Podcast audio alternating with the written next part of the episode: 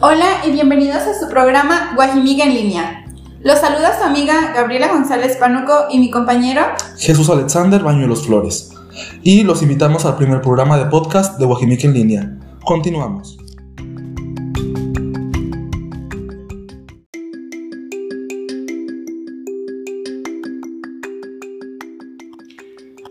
En el episodio de hoy hablaremos un poco de lo que significa la Yesca. Gabriela, ¿tú sabías qué significa la Yesca? La verdad no tengo ni idea. Es mi municipio, pero no sé qué significa. Amigos, les los invito a que descubramos un poco más lo que es la historia. Según la inafed.gov.mx, que es la enciclopedia de los municipios y delegaciones de México, nos dice que la yesca, eh, su nombre deriva de una especie de madera porosa y fofa llamada yesca. Esta abunda en todo el municipio y enciende al tallar el pedernal y el eslabón. Así de interesante, Gaby. Yo la verdad tenía ya, bueno, tengo 24 años y apenas me doy cuenta de lo que significa la yesca. Es muy importante conocer la historia.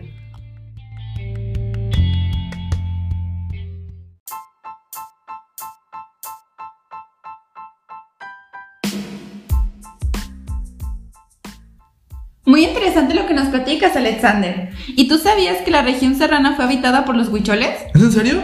Así es. Esto fue durante el proceso de colonización y evangelización. Fundaron las misiones de Guajimic en 1610, Amatlán de Jora en 1620 y Camotlán en 1642. A ver, espérame, espérame. Entonces me estás diciendo que Guajimic ya casi cumple 411 años. Lo que quiere decir que Guajimic fue el primer pueblo que se fundó por, si mal no recuerdo, Fray Francisco de Barrios, como su, como su historia lo dice, en 1610. Pero entonces, ¿cuándo se fundó la cabecera municipal? Ah, pues mira, la cabecera municipal se fundó en 1716 por los jesucitas. Esto quiere decir que nuestro pueblo fue el primero en el municipio. ¿Jesucitas o jesuitas? Jesuitas, discúlpame.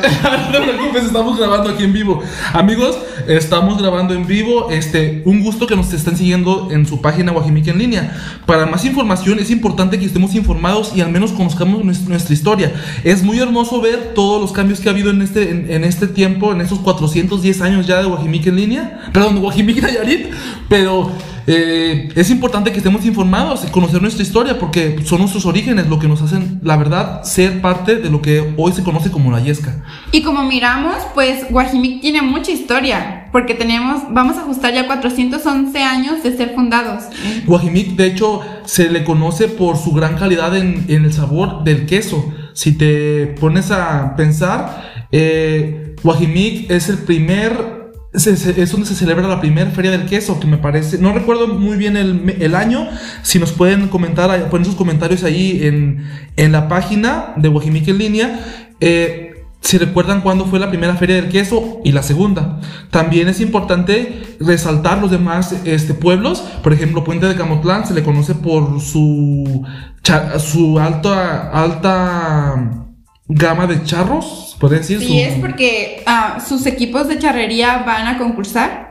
Y, ganan, y han ganado, de hecho han ido a Guadalajara, me parece. No conozco muy bien su historia, pero sería importante que si la conocen, por favor, comenten ahí en la página. Eh, y es importante que conozcamos un poquito más sobre la historia de, la Yesca. ¿Qué más nos dice en la, en la historia?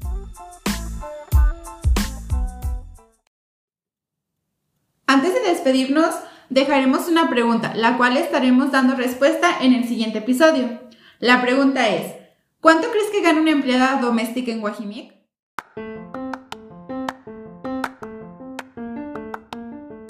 bueno amigos, esto sería todo por el episodio del día de hoy. Los saluda su amigo Jesús Alexander y mi compañera Gabriela González. Y recuerden, siempre mantener la llama de la yesca ardiendo en nuestro corazón. Muchísimas gracias.